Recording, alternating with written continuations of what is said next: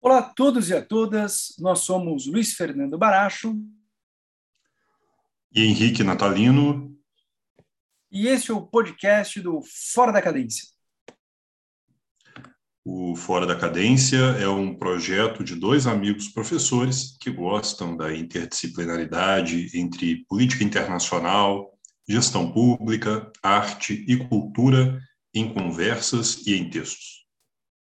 Se você quiser saber mais sobre nós, nos siga no Instagram, em fora.cadência, onde você poderá ver os nossos blogs, entrevistas, poderá ler os nossos textos e ouvir os nossos podcasts. Bom, hoje falaremos sobre a aproximação sino-russa e suas consequências para a geopolítica mundial. Então, hoje nós temos um podcast monotemático, né? mas me parece que a profundidade, as consequências desse evento né, justificam né, este podcast com apenas um tema. Né? É, Para começar, eu gostaria de colocar a seguinte provocação. Né? É, talvez nós estejamos né, em mais um momento que suscita medo e terror né, àqueles que seguem a teoria de Harold Mackinder. Né? Uh, Mackinder, que foi um geopolítico inglês muito famoso, que em 1904 escreveu uh, o artigo né, famoso, né, o pivô geográfico da história. Né? E nesse artigo, uh, Mackinder uh, identifica a existência de uma ilha mundial que seria formada ali né, pelos continentes uh, africano, uh, asiático, europeu, mais o Oriente Médio, não? e que dentro desse, desta ilha mundial, né, cercada por algumas outras ilhas menores, mais próximas ou mais distantes, né? Então, nessa perspectiva, por exemplo, ah, o continente americano é uma outra ilha, a Austrália é uma ilha, enfim. É, no argumento de Mackinder, né, haveria ne, nesta ilha mundo né, uma área de terra central, né, a Heartland. E esta Heartland, uh, basicamente, se colocaria ali entre os rios Volga e Yangtze.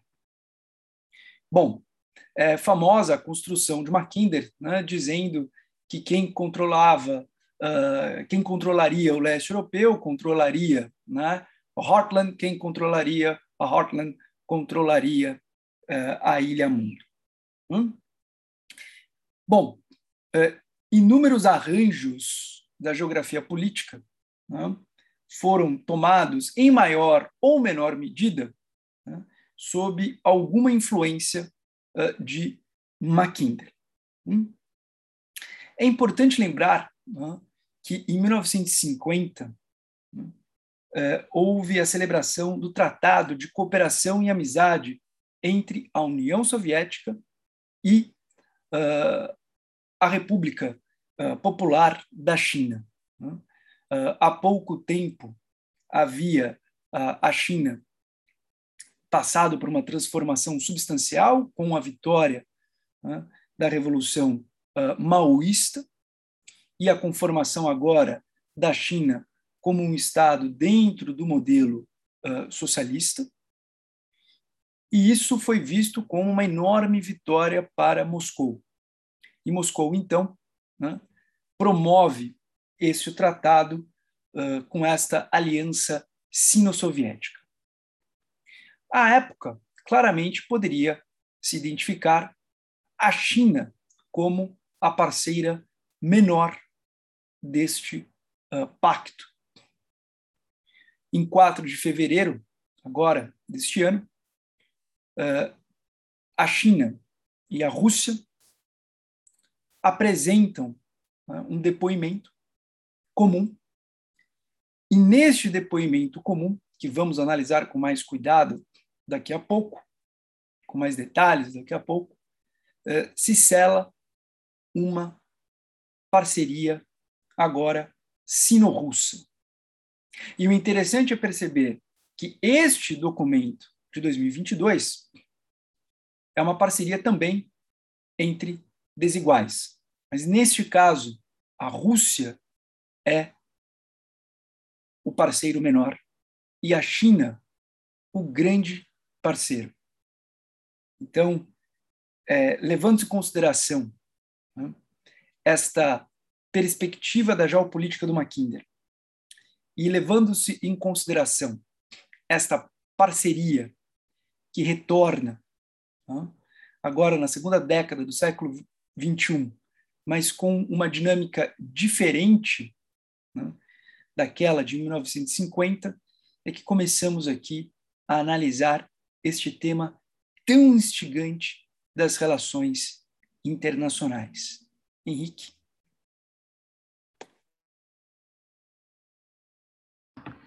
Muito bem.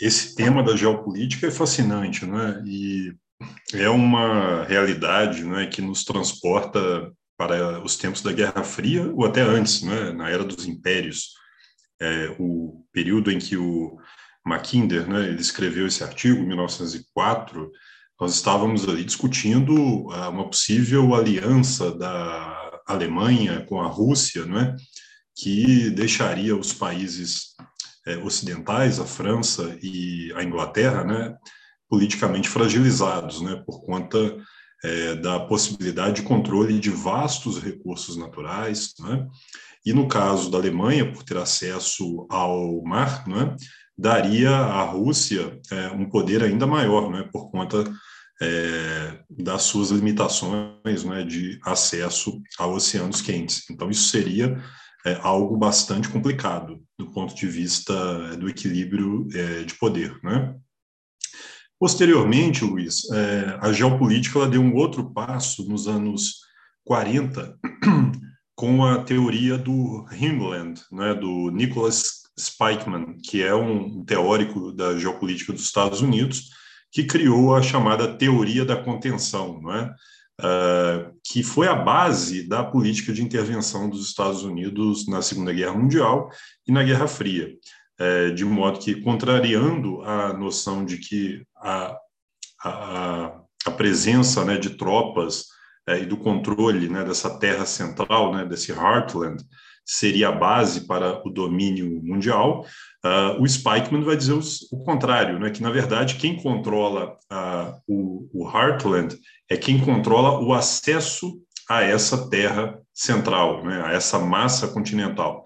Então, as potências é, marítimas, né, que têm um grande poder naval, né, que, é, que têm acesso aos estreitos, né, a, aos oceanos, aos lugares mais estratégicos, no caso o Reino Unido, que tinha na época um, né, um imenso poder naval por conta das suas colônias, da sua marinha, não é? é esses países estariam em vantagem, não é? E no caso, perdão, dos Estados Unidos, que era um país até então isolacionista, não é? A entrada na Segunda Guerra Mundial se justificaria pela necessidade de controlar uh, as fímbrias da Eurásia, né? Aquelas regiões da Eurásia, uh, tanto a, a região é, ocidental, né, a Europa ocidental, quanto o Japão e a Coreia, né, na, ali na fímbria oriental da Eurásia, é, quanto a região sul, né, Oriente Médio, a península a península do Sudeste Asiático e o continente sub, uh, o continente indiano, né, é, que eram ali as regiões mais estratégicas, porque eram regiões de acesso a essa região central da Eurásia, o maior continente do mundo, mais rico em território, recursos naturais, não é? Então, essa visão uh, é muito mais uh, atualizada, não é? segundo os uh, geopolíticos, não é? porque ela leva em conta não apenas o poder naval e o poder terrestre, mas também o poder aéreo, não é? Já na era da aviação moderna, não é? dos mísseis intercontinentais, não é? Uh, dessa forma, creio eu, a teoria do Mackinder ela fica um tanto uh, superada, né, por conta uh, hoje, né, de grandes tecnologias, tecnologias eh, no campo dos mísseis, né, eh, da aviação, que tornam obsoletos né, os antigos métodos né, de defesa é, da era dos impérios, né, início do século XX. Né? E essa teoria do Himmler, ela justifica a presença dos Estados Unidos na Europa Ocidental, a presença das tropas norte-americanas após uh, né, o conflito de 40, uh, que terminou em 45, né, e a existência de bases militares norte-americanas tanto na Europa Ocidental quanto no Japão, né, quanto é, na região do Pacífico, e os tratados é, de segurança é, que foram assinados entre os Estados Unidos e os seus parceiros, tanto na Europa quanto na Ásia. Né. Eu estaria aqui o caso da OTAN, né, Organização do Tratado Atlântico Norte, né, que é exatamente essa é, institucionalização né, de uma parceria transatlântica que dura até hoje, né, baseada nessa política externa uh, intervencionista dos Estados Unidos. Né? Não basta aos Estados Unidos ter tropas presentes no seu território. Como macroestratégia de defesa dos Estados Unidos, é preciso é, mobilizar essas tropas é, em regiões que uh, deem um, uh, um, maior acesso a essa, né, essa massa terrestre que é a Eurásia. Né? Os Estados Unidos é, se se resguardarem apenas ao seu território, né, deixarão é, regiões vulneráveis do planeta é, com acesso livre né, para essas potências. Então, na prática, essa teoria do Himmler, eu creio que é hoje aquela que fundamenta a política de contenção dos Estados Unidos em relação à Rússia. Né? É uma herdeira dessa política intervencionista que foi moldada, é, Luiz, em termos de política externa, pelo diplomata George Kennan, né? que foi o autor né, dessa política de contenção da União Soviética nos anos 40 e na prática a política de contenção ela não sofreu grandes mudanças com o fim da Guerra Fria. A OTAN continua existindo, a presença de tropas norte-americanas eh, em países europeus chave continua sendo uma constante, né? Eh, e os Estados Unidos, eh, na década de 90, se aproveitando da fraqueza da Rússia, não é? do desmantelamento da União Soviética, não é? da debilidade da política russa, do Estado russo, da economia russa, na década de 90, promover uma política de ampliação da OTAN não é? para o leste europeu para ex-repúblicas soviéticas, é, as repúblicas bálticas, e chegando aí até a, territórios muito próximos a áreas vitais da antiga União Soviética. Não é? é hoje a OTAN está presente na Bulgária, na Romênia, é? na Polônia, Hungria, é, na Estônia, Letônia, Lituânia, é, países que eram até 20 anos atrás membros da Cortina de Ferro. Né? Então, isso sem dúvida, é um fato geopolítico é, que é, leva em conta a teoria do Himland, né, de presença nas fimbras da Eurásia, e que ajuda a explicar por que a Rússia se sente tão incomodada, porque uh, Putin pressiona de forma tão uh, dura, não é, por meio da mobilização de tropas, uh, a não entrada da, da, da Ucrânia na OTAN e uh, uma desocupação das tropas uh, da OTAN de países como Romênia, Polônia e Hungria. Então, eu creio que é nesse enquadramento geopolítico que nós estamos discutindo a realidade hoje da Rússia em sua relação com o Ocidente. Perfeito. E uh, indo para o depoimento comum né, uh, esse joint statement da Rússia com a China, né, agora de 4 de fevereiro. Então, uh, o depoimento comum entre a Federação Russa e a República Popular da China né, sobre as relações internacionais em uma nova era de desenvolvimento sustentável global. Né. É, nós estamos falando de uma declaração conjunta né, com mais de 5 mil palavras. Uma extensa declaração conjunta. Uma extensa declaração conjunta dessa, por mais que o momento seja oportuno, especialmente para a Rússia, não é algo que é criado do dia para a noite. por mais eficientes que tenham sido os diplomatas de ambos os lados, não é algo que surgiu apenas né, como resposta de uma necessidade uh, presente. É algo que vem se construindo. Ano passado, né, em agosto do ano passado, uh, a Rússia foi uh, o primeiro Estado estrangeiro a participar de uma simulação né, das Forças Armadas chinesas em território chinês. Poucos meses depois, em novembro, China e Rússia celebraram um acordo de cooperação militar. Em verdade, celebraram um acordo quadro, uma espécie de um roadmap para identificar as áreas possíveis de cooperação.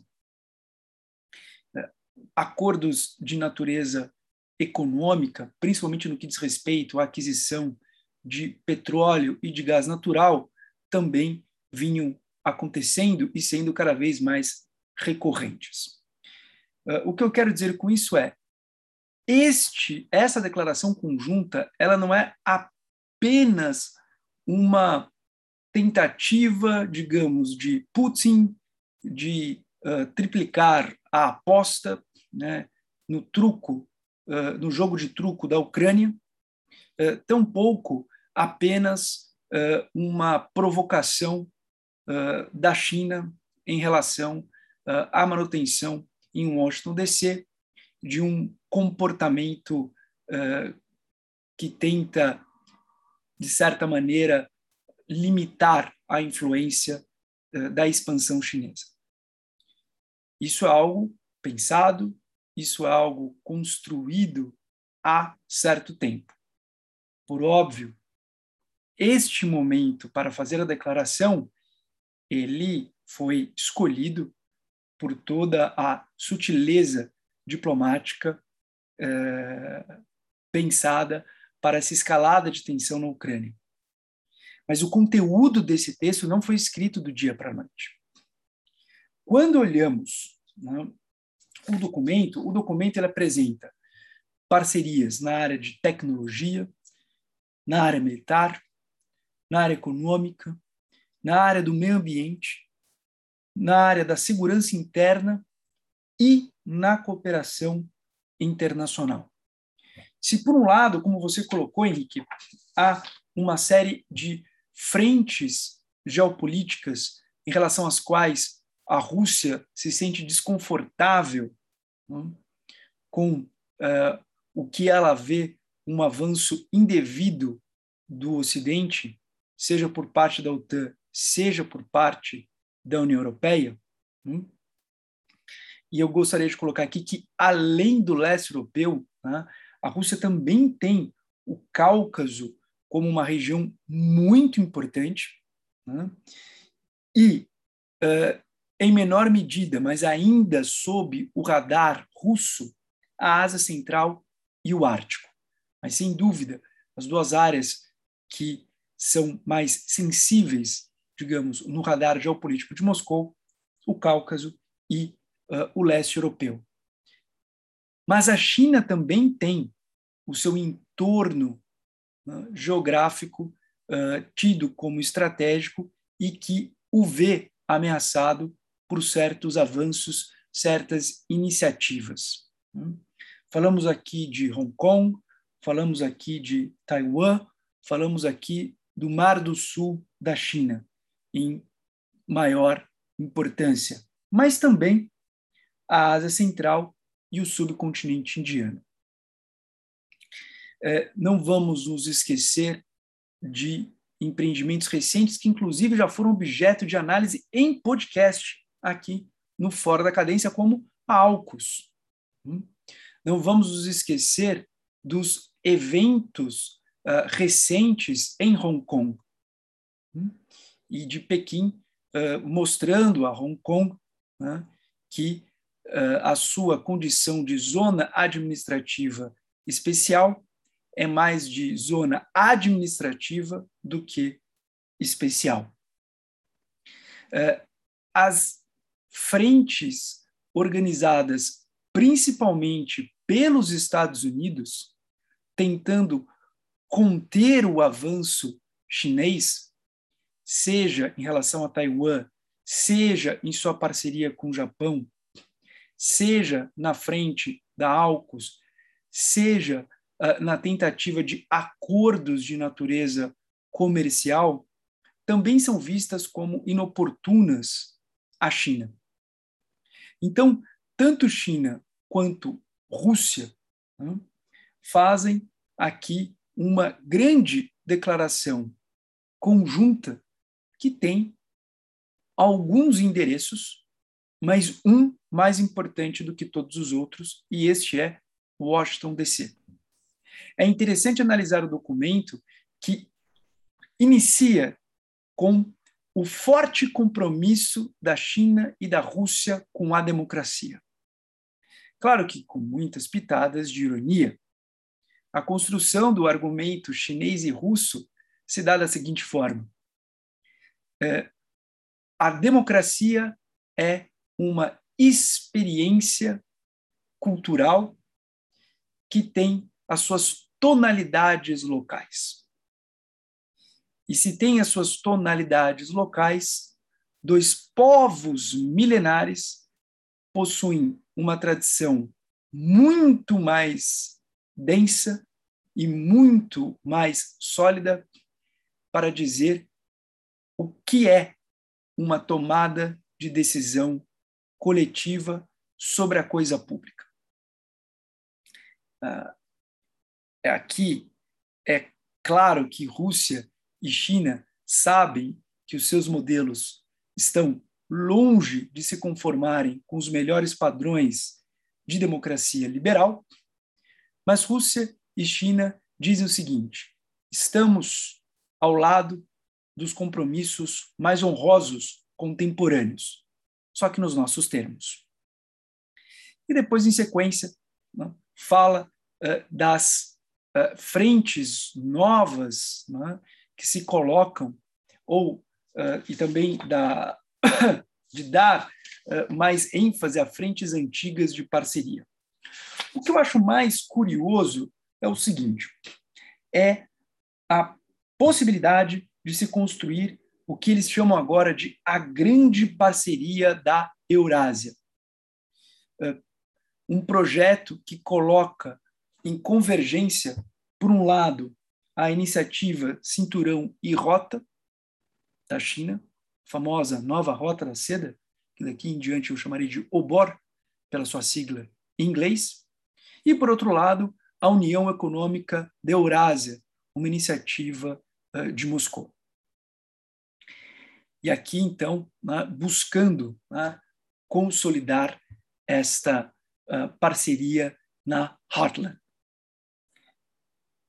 Bem, uh, o documento continua, inclusive na parte de cooperação internacional, apresentando frentes comuns da Rússia e da China, seja no grupo dos BRICS, que nos toca, seja na, na Organização de Cooperação de Xangai, seja no G20, na Organização Mundial do Comércio, na própria Organização das Nações Unidas, né? e termina com um aceno muito interessante à Índia, o que tem uh, tonalidades geopolíticas aqui que vão uh, ao encontro das observações que você fez utilizando o uh, Speakman, hum? ou Spikeman. Bom, é, então eu gostaria de lançar a luz sobre o fato de que essa declaração, ela, sem dúvida, tem um momento oportuno na tensão OTAN-Rússia sobre a Ucrânia, mas ela não é apenas uma jogada diplomática neste cenário específico da Ucrânia. Ela, de fato, possui a pretensão de uma parceria estruturante e mais longeva, mas agora nos novos termos da política mundial do século XXI. Não falamos mais da grande União Soviética, por um lado, e da instável, mas em reconstrução China comunista. Agora falamos da grande China ao lado de uma Rússia que pretende se reconstruir, apesar das ineficiências naturais do seu regime autoritário.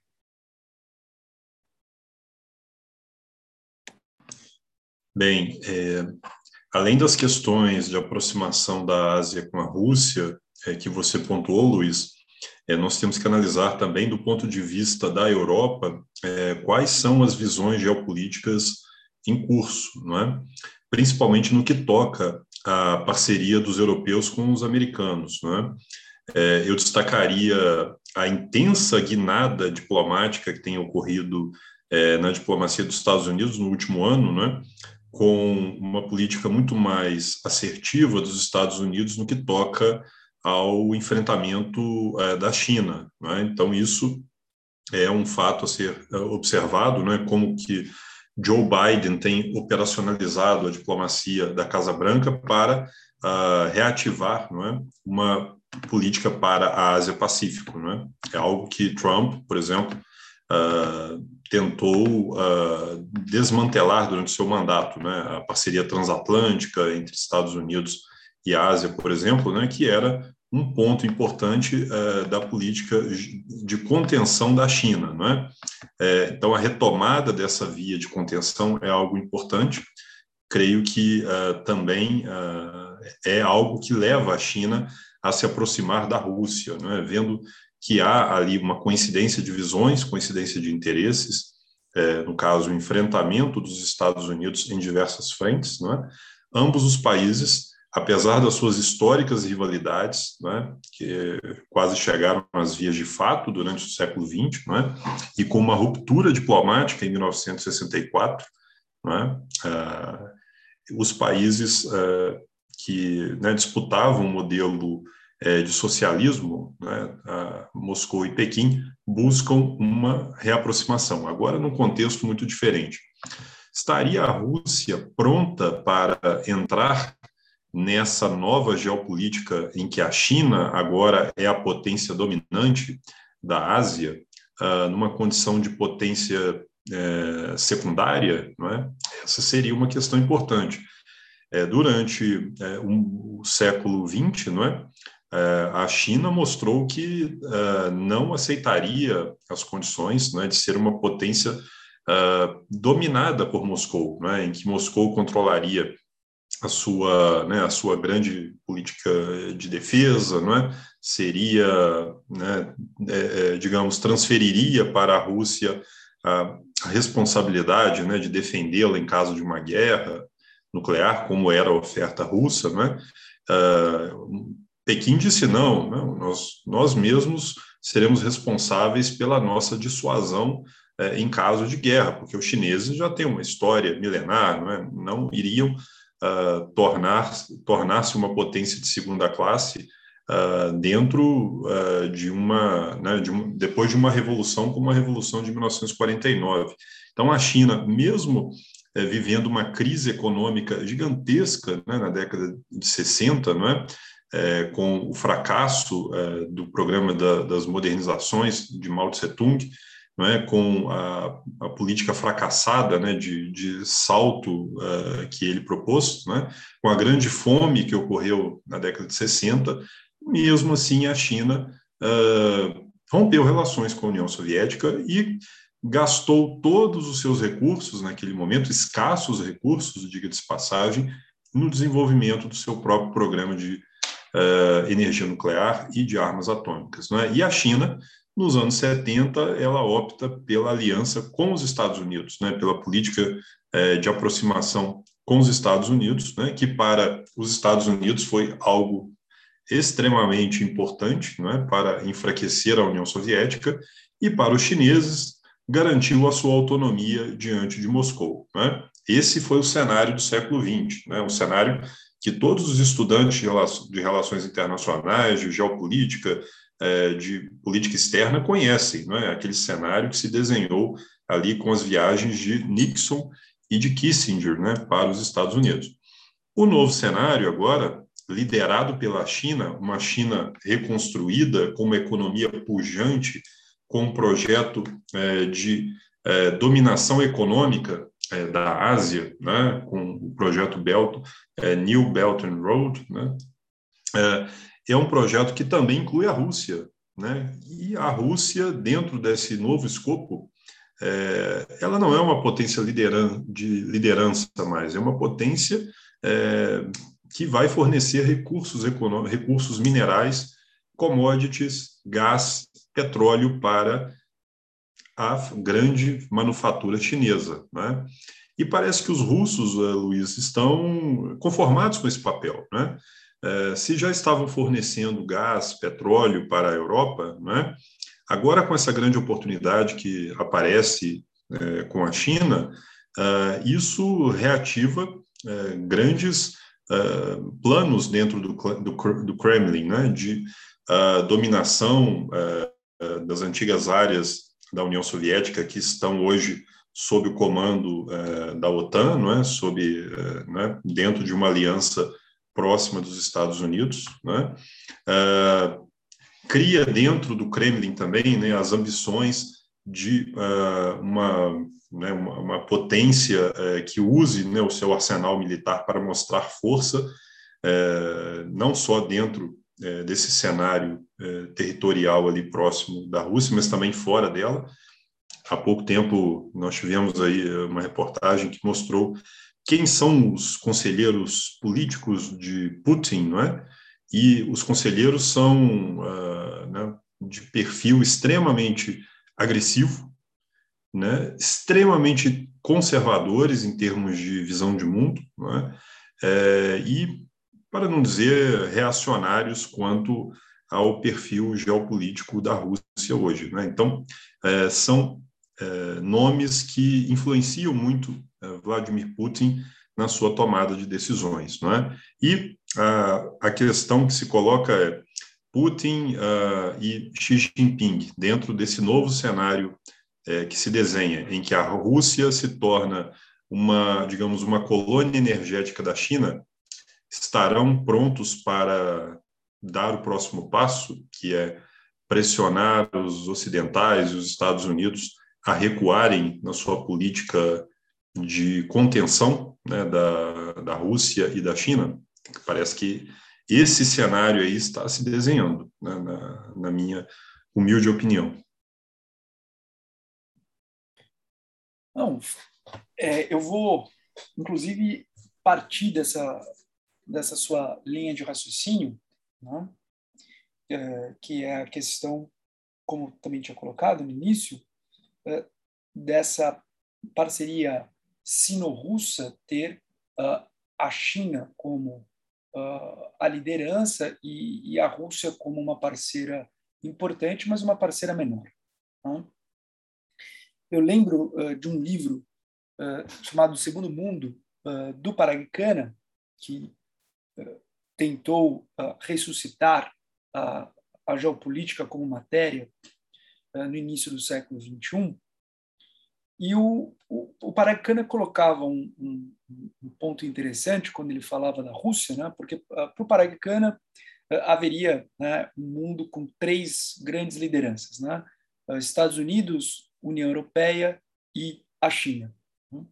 E o ponto é que esses, essas três grandes lideranças disputariam países que, digamos, estariam, entre aspas, na segunda divisão, por isso o nome Segundo Mundo.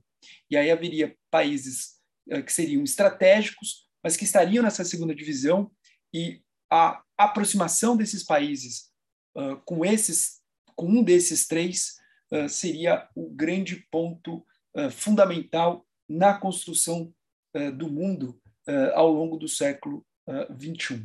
Hum? E quando ele fala da Rússia, né, ele ali não tem uh, muito, uh, muita preocupação em ser uh, extremamente crítico à Rússia. Crítico no sentido de que a Rússia, fora do, da herança militar né, que carregaria por conta da União Soviética, né, a Rússia careceria de demografia, porque é um país cuja população é muito pequena para o seu espaço territorial e uma população que diminui né, cada vez mais. Uh, então, ele falava que era uma, um grande espaço russo para uma grande população chinesa eventualmente uh, ocupar. Né? E já à época, no início dos anos 2000, ele assinalava o fato de que cada vez mais chineses uh, estavam morando né, na Rússia, principalmente ali na região da Sibéria. E também apontava o fato de que a Rússia não conseguia desenvolver uma economia que uh, fosse além da dependência das suas commodities. Não? E pegando carona nesse argumento, eu acho que sim, Kremlin reconhece as suas uh, limitações, não? mas vê na China um parceiro que oferece mais vantagens a médio e longo prazo e que não exige do Kremlin aquilo que o Kremlin não gostaria de aceitar por parte do Ocidente. Abrindo isso uh, em, em, em, avançando nesse, nesse ponto. Né? Com a China, o Kremlin consegue recursos, uh, o Kremlin consegue vender as suas commodities, petróleo, gás natural, minério.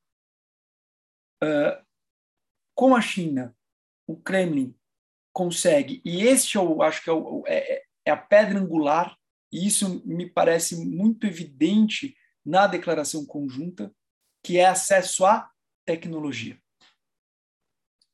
Kremlin tem consciência de que uh, a sua uh, economia construída em torno dos hidrocarbonetos possui um prazo de validade. Um prazo de validade de uma geração. Em 30 anos, uh, nós teremos uma mudança no padrão da energia mundial que colocará a questão dos hidrocarbonetos em um segundo plano.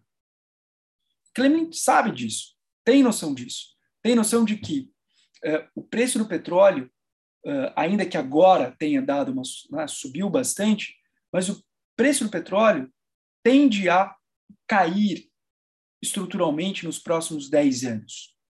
O gás natural vai se manter uh, por um bom tempo uh, uma fonte uh, de energia com bons preços, porque o gás natural, inclusive, ele é uma fonte de transição.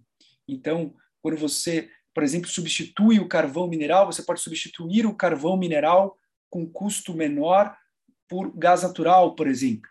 Não? Mas ainda assim, né, a partir de 2050, nós teremos uh, um mundo que dependerá muito menos de hidrocarbonetos. Ah, mas a Rússia tem uh, recursos minerais, a Rússia tem recursos florestais.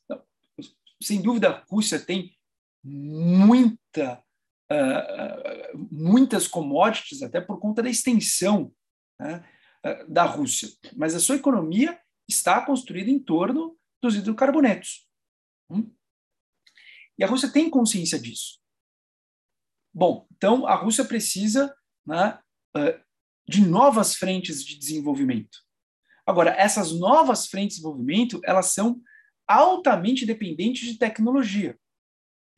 E, mais uma vez, parece que a Rússia contemporânea uh, acaba padecendo do mesmo mal da União Soviética.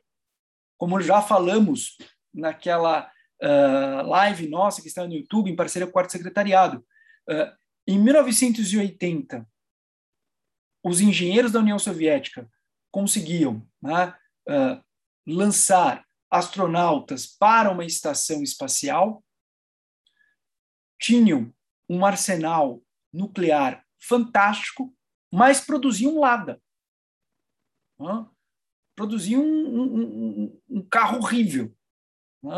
Eu não gostaria, por exemplo, de, nos anos 80, uh, eh, ter de uh, consumir né, alimentos uh, na União Soviética. Imagina, enquanto nos Estados Unidos, já nos anos 80, você tinha ali micro-ondas, você tinha um excelente liquidificador, é, essas coisas, você não tinha isso na União Soviética. Se você tivesse, talvez, com a tecnologia dos anos 20, dos anos 30. Né? Então, essa tecnologia militar, ela não conseguia ter um efeito de transbordamento em outras áreas, em outras atividades econômicas. Né? E é mais ou menos o que nós temos hoje na, na Rússia. A Rússia continua tendo né, uh, um, um, um, corpo de engenheiros, um corpo de físicos, um corpo de matemáticos e matemáticas, físicos e físicas, engenheiros e engenheiras, fantástico, fantástico. Mas nós não temos um vale do silício russo. A não ser que seja para extrair silício, mas nós não temos um vale do silício russo. Uh, então, a Rússia não consegue se inserir nesta quarta revolução industrial. Não consegue se inserir um mundo de inteligência artificial. Não consegue se inserir em um mundo uh, de uh, relação entre uh, de internet das coisas, por exemplo. Hum? Então, ela precisa ter acesso a essa tecnologia. O Ocidente detém essa tecnologia. Por Ocidente, estou falando de União Europeia e Estados Unidos, em especial. Só que estes parceiros exigem contrapartidas que são desconfortáveis para a Rússia. Primeiro, né, avançar dos mecanismos de uma democracia liberal. E isso é fazer o Putin rir. Né? O Putin é aquela pessoa que manda matar opositores, né? manda envenenar a comida. Uh, exigiria uh, por exemplo, ações mais claras de não buscar influenciar a política interna dos países que são vizinhos uh, à Rússia. Né? E, e, e aí, uh, Moscou diria: é, desculpem-me, mas eu tenho uma tendência histórica né, olhar esses países como parte do meu território. Hum? E se algum momento eu, eu troquei Kremlin por Moscou, eu peço desculpas. Uh, mas, enfim. Então, Moscou teria esse problema de, uh, de, de simplesmente né, olhar para esses territórios como esses, aliás, esses países como se fossem parte do seu território. Então, as, as contrapartidas que o Ocidente uh, eventualmente exigiria são uh, desconfortáveis para a Rússia. Quem está aí no mercado internacional para fornecer esse tipo de tecnologia? Pequim. Então, é, me parece que Moscou tem claramente a consciência das suas limitações estruturais de médio e longo prazo. Moscou tem, claro, a, consciência de que é uma superpotência militar. Ponto. Moscou é uma superpotência militar. Moscou tem um aparato militar, tem um aparato bélico que coloca Moscou né, à mesa dos grandes, uh, das grandes potências bélicas. Mas para por aí. E nessas outras frentes, uh, me parece que Moscou sabe das suas limitações. Óbvio, não vai falar das suas limitações para o público interno, mas sabe das suas limitações. E esta parceria com a China vem justamente para né, suprir estas limitações. Hum? Mas é uma grande ironia. Né? A União Soviética, que via a China como um parceiro menor, né? agora o seu centro que é a Rússia, né, se coloque uma parceria com a China, mas como um parceiro menor. E você também colocou uma coisa importante, Henrique. Uh, a articulação de Biden. Biden tem se mostrado, neste caso, né, um estrategista melhor do que se mostrou no Afeganistão. Tanto, por um lado, não aceitando os termos de Moscou para a solução do recente conflito na Ucrânia, e também uh, reconstruindo uma arquitetura que, inclusive, né, era da época do Obama, uh, quando tínhamos ali Hillary Clinton como secretária de Estado, mas uh, recuperando então uma arquitetura né, de contenção da China, seja de forma mais talvez explícita e quase agressiva na AUKUS, seja de uma forma mais sutil, porém tão importante quanto, que é a retomada daquela arquitetura de acordos comerciais na região uh, da Ásia-Pacífico. Então, uh, eu, eu, eu, eu, vejo essa uh, aliança Moscou-Pequim como algo muito interessante que vai influenciar a dinâmica das relações internacionais neste uh, nesta segunda, né, aliás agora, né, entrando na terceira década né, do século 21. Então, agora dos anos 20 em diante do século 21, né, me parece que essa parceria Moscou-Pequim né, é um momento emblemático do século que vivemos nessa terceira década que se inicia. E dentro dessas observações né, que nós estamos é, fazendo em relação a essa parceria sino-russa, não é, que é, torna a teoria de Mackinder, né, é, atual, né, porque Mackinder preconizava que a existência de uma aliança entre o país que ocupou Heartland e uma potência média, uh, ou digamos uma potência uh, intermediária, né, uh, que tem acesso aos mares, seria uh, extremamente perigosa, porque daria a essas duas potências o controle da Eurásia. Né? Uh, a União Soviética tentou dominar o leste europeu depois da Segunda Guerra Mundial, com a ocupação das tropas, né? com o Pacto de Varsóvia, né? com a presença de tropas naquela que era considerada a Cortina de Ferro, porém ela não tinha acesso aos mares, né? a sua entrada era muito limitada.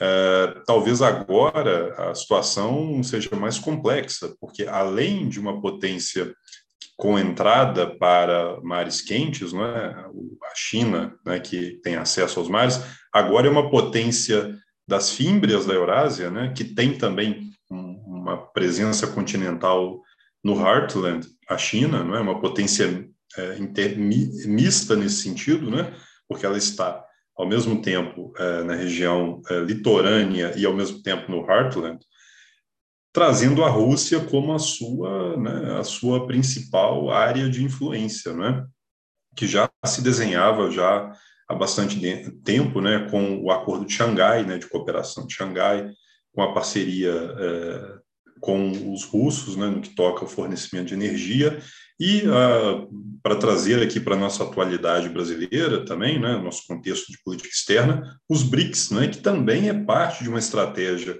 tanto da China quanto da Rússia, né, de uh, usar o escudo do multilateralismo, né, da, das relações internacionais, das instituições internacionais, para legitimar as suas respectivas políticas externas. É, é bom que a gente não perca essa dimensão, né, de que os BRICS não são apenas uma ideia muito bonita né, de se construir um mundo é, menos é, centrado no Ocidente norte-americano, mas também uma forma né, de dar uma, né, uma aparência né, de uh, democracia, né, de democratização das relações internacionais à política externa extremamente agressiva da Rússia e a política externa extremamente habilidosa e não menos agressiva da China, não é?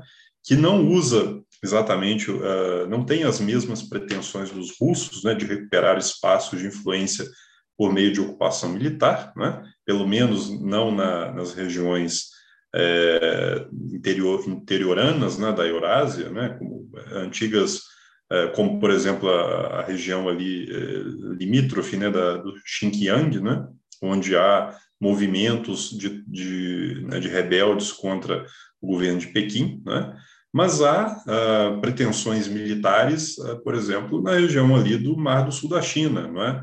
com a criação de ilhas artificiais, não é? de bases militares em disputa de território com uh, Vietnã né? e com Filipinas, países ali da região. Ao mesmo tempo em que a ameaça paira sobre Taiwan e sobre Hong Kong também, né? Hong Kong, como você disse, né, uma região cada vez menos uh, com cada vez menos autonomia, né?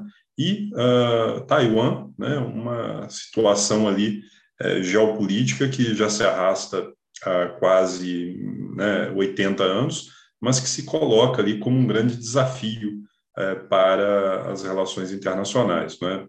Né um país ali que é, em questão de tempo, pode ser invadido também pela China. Né? Os dois países têm, portanto, uma coincidência de visões no que toca à sua geopolítica, tem uma economia também, né? uma, não uma economia, mas uma visão econômica muito próxima, né? de capitalismo de compadres, né? de crony capitalism, né? esse capitalismo é, voltado para relações de proximidade com a liderança política, não é? de distribuição de favores, não é? tanto no caso russo, né, que é quase que uma, uma oligarquia no poder, não é? dominada pelo aparato militar, pelo aparato da KGB, não é? é?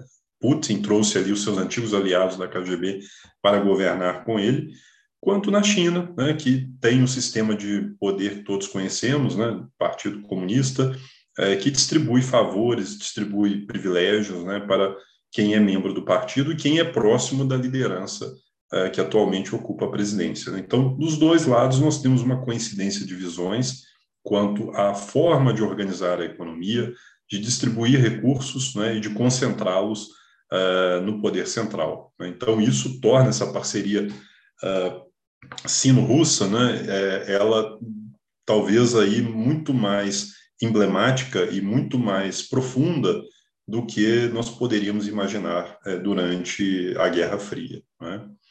É, então, em termos de aproximação, eu, que, eu creio que a teoria de Mackinder, da, do Heartland, ela vai se configurando agora em termos inéditos, né? com duas potências que têm armas nucleares, é, que têm economias pujantes, né? têm é, recursos naturais, é, têm grandes é, arsenais militares né? e dispõem de uma política externa extremamente revisionista. Né? Os dois países governados, governados, governados por autocratas e que buscam uh, remodelar as relações internacionais ao seu bel prazer. Né? Estamos aí de volta à Guerra Fria 2.0, Luiz? É, é a grande é a grande pergunta, né? Claro que essas essas punchlines, né, sempre sempre atraem, né? Essas frases de de efeito, né? É, mas o que uh, estamos agora é, me parece, é um, um, um retorno a uh, modelos de desenvolvimento econômico e sociais que oferecem uh, caminhos né, que podem eventualmente ser uh, tomados né, uh, por outros países. Em que sentido? Como nós, inclusive, já colocamos na live que fizemos ali com o quarto secretariado, que está no YouTube. Né? É, se você estivesse no mundo em 1960 e uh, lhe fosse dada a condução de um país na qual você tivesse, uh, hipoteticamente, plena capacidade uh, para realizar todas as escolhas hum, como pressuposto, não seria tão óbvio o caminho a ser seguido. se o seu critério fosse um critério de resultado social e econômico, valores e ideologias colocadas numa caixinha em suspenso. Porque na década de 60, você tem né, uh, o mundo da economia de mercado, principalmente naquilo que chamamos de Ocidente, né, está vivendo um dos seus melhores momentos, né, os, famosos, os, os famosos anos gloriosos do capitalismo, os anos gloriosos da economia de mercado, né, ali entre a final da Segunda Guerra Mundial, 1945 até 1973. Mas o mundo da economia planificada, o mundo da União Soviética, também estava diante de avanços significativos. Nós também estávamos uh, em um mundo em que uh, a economia planificada conseguia apresentar resultados de ascensão econômica e social e avanço tecnológico. Hum? É óbvio que, sob uma análise mais cuidadosa, tá, a economia planificada da União Soviética também fazia isso à custa né, de uh, milhões de seres humanos, principalmente na época de Stalin. Hum? Não vamos uh, deixar de desconsiderar ali, né, até 53, né, a nefasta figura de Stalin. Mas o que eu quero dizer aqui é que, colocada em suspensa a caixinha das ideologias, a resposta não era tão fácil como uh, pode parecer, tanto para aqueles que estão no avançar da história né, e que olhando de forma, olhando no retrovisor, né, tudo fica muito mais claro, tudo fica muito mais fácil, né, como as pessoas não saberiam o que iria acontecer, né, como se, enfim, os seres humanos fossem dotados de uma bola de cristal. Uhum. Mas, então, a escolha não era tão fácil. E agora eu diria que também estamos em um momento, de novo, colocando em uma caixinha separado né, ideologias, visões de mundo, etc, etc, a escolha começa a não ficar tão fácil. Porque nós temos né, um mundo da democracia liberal e da economia de mercado, com maior ou menor uh, ingerência do Estado, não dando resultados tão positivos como deu para outras gerações. Né? Então, por exemplo, eh, tanto nos Estados Unidos como em boa parte da Europa, né, é, é claro, fica claro que uh, jovens de 20 anos uh, não terão a mesma capacidade né, econômica uh, que os seus pais ou seus avós ou os seus bisavós tiveram.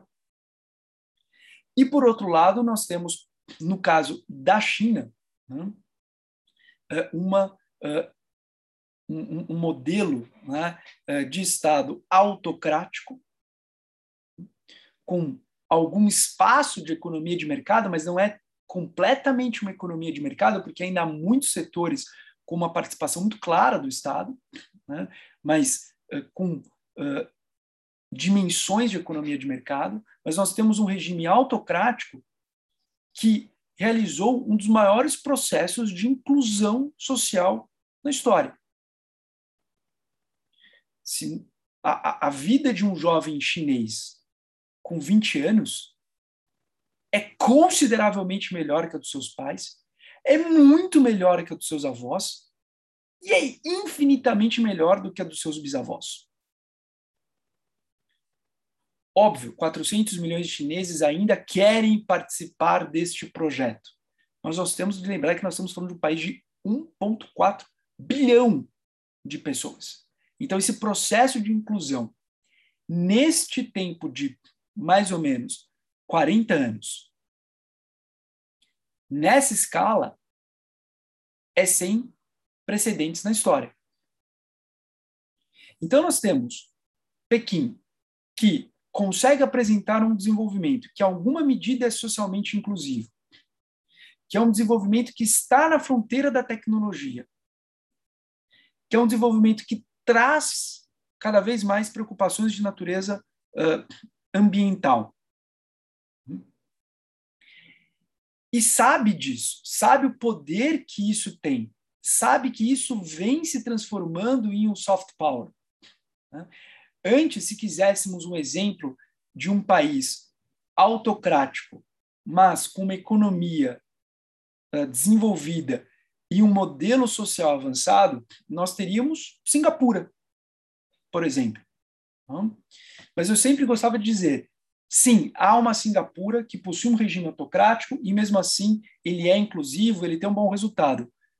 Mas para uma Singapura, nós temos Noruega, nós temos Suécia, nós temos Finlândia, nós temos Dinamarca, nós temos o Reino Unido, nós temos Holanda, etc, etc, etc. Então, é, eu digo, se é para competir, é para competir com os melhores de cada lado. E aí o modelo de democracia liberal com economia de mercado, né, em diversos níveis de participação do Estado, mas com economia de mercado, ele tinha resultados absurdamente melhores do que o melhor que uh, o regime autocrático conseguiria apresentar. Hum? Só que agora nós temos também, por exemplo, né, a China e com uma escala enorme. Então, nesse sentido, né, nós começamos a ter uh, uma dualidade que começa a se solidificar. E eu acho que é, é muito interessante perceber isso na mudança de postura de Pequim entre 2008 e 2022, já para encerrar a minha, a minha inserção aqui. Em 2008, nós tínhamos um Pequim né, celebrando para o mundo o seu desenvolvimento, a sua tecnologia nos Jogos Olímpicos de Pequim. E era uma China que, de certa maneira, né, queria né, mostrar a qualidade da sua inserção né, uh, no multilateralismo, a qualidade da sua inserção né, uh, nesta economia internacional. Agora, nos Jogos de Inverno da China, por mais que estejamos falando de um momento muito particular por conta do coronavírus, né, mas é uma China diferente. É uma China que tem consciência que é um, um paymaster, das relações internacionais e que tem um mundo mais dependente dela do que ela dependente do mundo. E uma China que está cada vez mais confortável né, em oferecer narrativas para o mundo, em oferecer uma visão para o mundo de tonalidade chinesa. E nesse sentido, eu acredito que uh, esta dualidade está começando a se consolidar. Se isto vai gerar uma guerra fria ou não, não tenho bola de cristal. Mas esta dualidade está começando a se confirmar. Né? Então, ah, da mesma forma que, de novo, na década de 60, né, uh, nós tínhamos ali uh, dois modelos que tinham seus resultados. Eu sei o lado que escolheria, mas eu sei porque eu estou no conforto do presente, né, e eu sei já quando eu tiro né, aquela caixinha de valores, de cosmovisão, etc, etc, etc. Mas o que eu quero mostrar é que eh, a escolha não era tão simples assim. E agora nós começamos a estar num mundo em que, de novo, a escolha não se torna tão simples assim. E é isso. Pois bem, são muitos os desafios para compreender essa nova geopolítica da segunda década do século XXI. Né? É, e tal como no passado, na década de 20 do século 20, não é? nós tivemos também grandes desafios geopolíticos. Naquele momento, a, a paz construída após a Primeira Guerra Mundial, né? os tratados de Versalhes, né? com sua a busca de contenção da Alemanha, não é? a ascensão dos Estados Unidos como uma potência mundial, não é? O declínio da Grã-Bretanha como a potência dominante dos mares, não é? a busca da Alemanha por uma reacomodação dentro da geopolítica europeia naquele momento, né, que lembra em alguns aspectos o que aconteceu no século XX com a Alemanha, o que está acontecendo com a Rússia, a Alemanha humilhada na Primeira Guerra Mundial, buscando revisionar, né, revisar né, o seu papel dentro da política europeia, e a Rússia, depois do colapso da União Soviética, também humilhada na década de 90, né, é, também buscando agora uh, flexionar os seus músculos, né? E, como você disse, né, reconstruir-se após uh, o colapso uh, econômico dos anos 90, né? Talvez os líderes de hoje, né, Vladimir Putin na Rússia, Joe Biden nos Estados Unidos e as novas lideranças europeias, né, que hoje têm que lidar com esses desafios, é, não digo que é, nós não temos mais estadistas na Europa desde que Angela Merkel saiu é, da chancelaria alemã, mas creio que os atuais líderes é, parecem não ter a mesma estatura não é, de Merkel para lidar com esses desafios. Né? Então, a questão das lideranças também é algo é, a ser discutido nisso. Né? É, o presidente francês hoje está lá no Kremlin conversando com Putin, tentando exercer uma diplomacia presidencial para ocupar esse espaço que era de Angela Merkel, né? E apostando alto, né? Porque uh, Macron em breve terá que enfrentar as urnas, né?